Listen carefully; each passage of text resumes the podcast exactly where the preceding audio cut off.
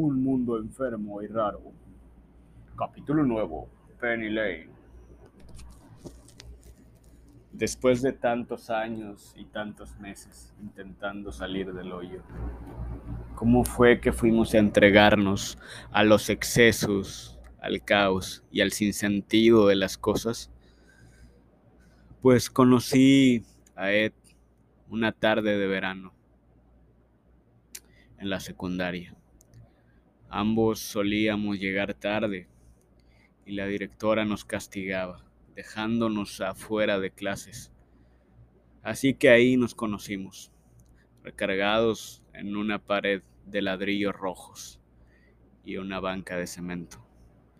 Solo sé que Ed era amigo de un conocido mío que le decían lechuga. Pero como todo esto no tiene importancia, los recuerdos se convierten en resumen. Así es que pasaron un par de años, justo un par de meses de haber cumplido los 18, cuando todo comenzó.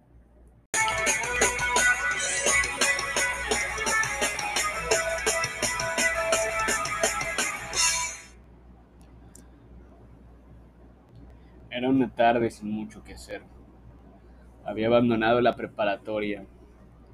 Casi todas las noches hablaba con Rubí, una morena de candente figura. Oh, sí, nunca había tenido una así. Nos habíamos visto solo una vez, así es que no teníamos nada más. O más bien yo no tenía nada más. Mi padre me exigía que volviera a estudiar, así que volví a inscribirme en una preparatoria Luego de una tarde turbia y monótona, recibí una llamada.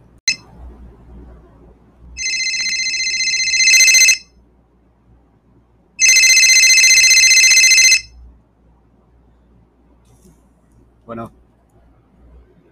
Hey, Eva, ¿qué onda? ¿Sabes quién habla? No, ¿quién eres? Soy Ed de la secundaria, el amigo de Lechuga. Oh, ya. ¿Qué onda? Le pedí tu número a Flavio. Estoy con él en la prepa.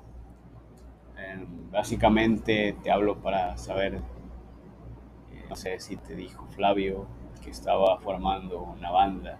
Él me contó de tus hazañas con la guitarra y, y bueno, básicamente la propuesta es si, si quieres entrar.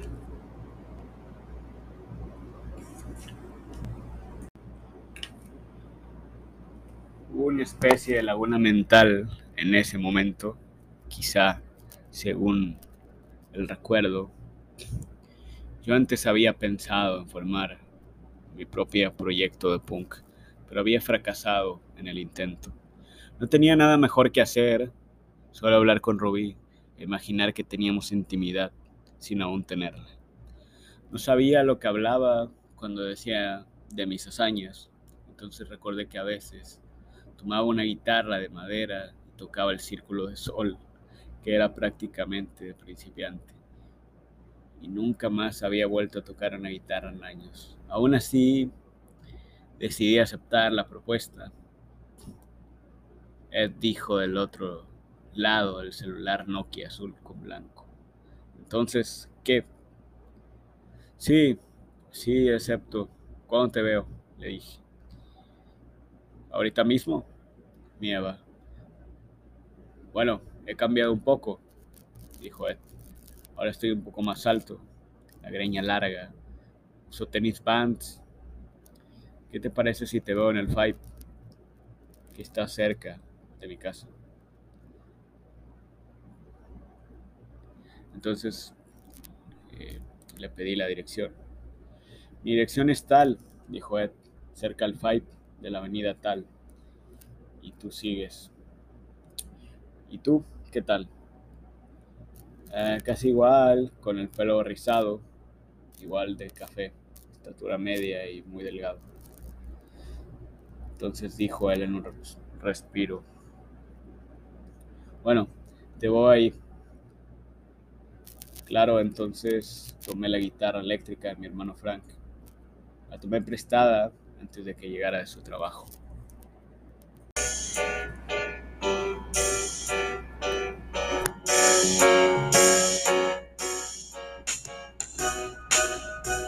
Entonces la tarde comenzó a prosperar.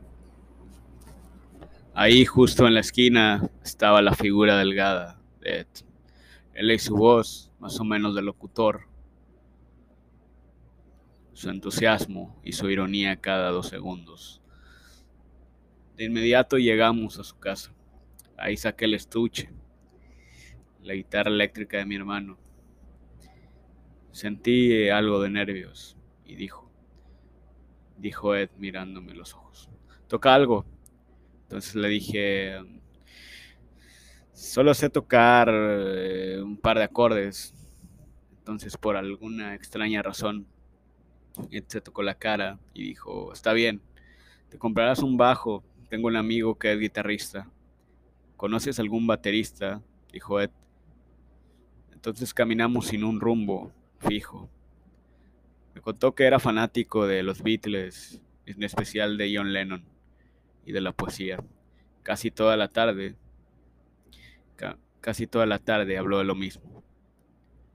A mí por aquel entonces, aquel, aquella banda británica no me llamaba mucho la atención. Solo había escuchado eh, y estaba totalmente influenciado por el minimalismo y atravesado por todo tipo de influencia punk californiano.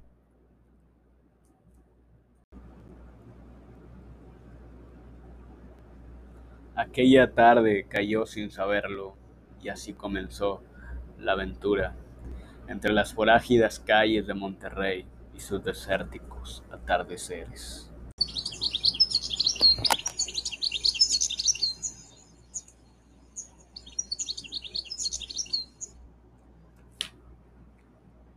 Todo sucedió de inmediato y ahí estábamos otra vez, después de todo eso. Volvimos a recorrer los mismos rumbos. Caminamos esta vez a un parque cercano a su casa. Nos inclinamos para descansar en una banca.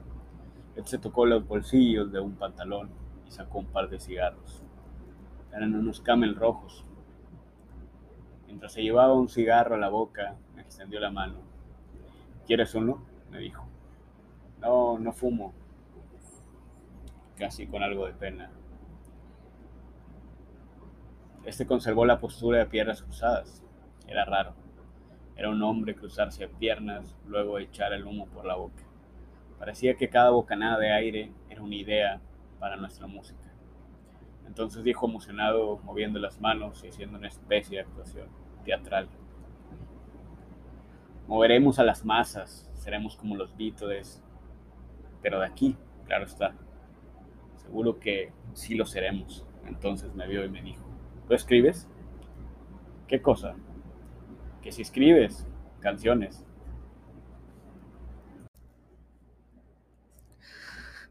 Tal vez cuando era un niño, supongo. Supongo que eso eran canciones. Y luego hice otro intento cuando tenía 12. Supongo que alguna vez sí escribí canciones, le dije. Eso es buenísimo, viejo. Yo también, supongo. Entonces las canciones las escribiremos nosotros. Le pondremos música, todo saldrá bien. Leonardo solo es músico mm, y no le interesa escribir canciones.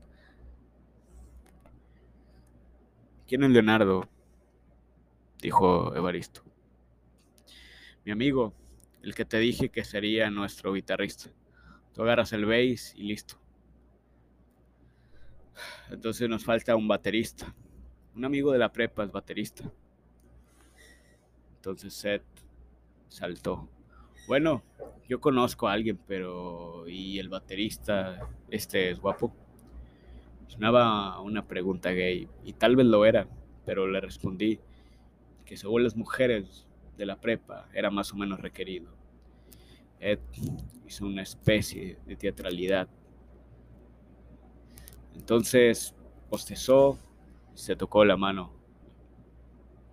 con la otra, se reclinó y dijo, está bien, porque casi todos somos feos y necesitamos estética en la banda. Los guapos solucionan el problema solo con aparecer y aplaudir.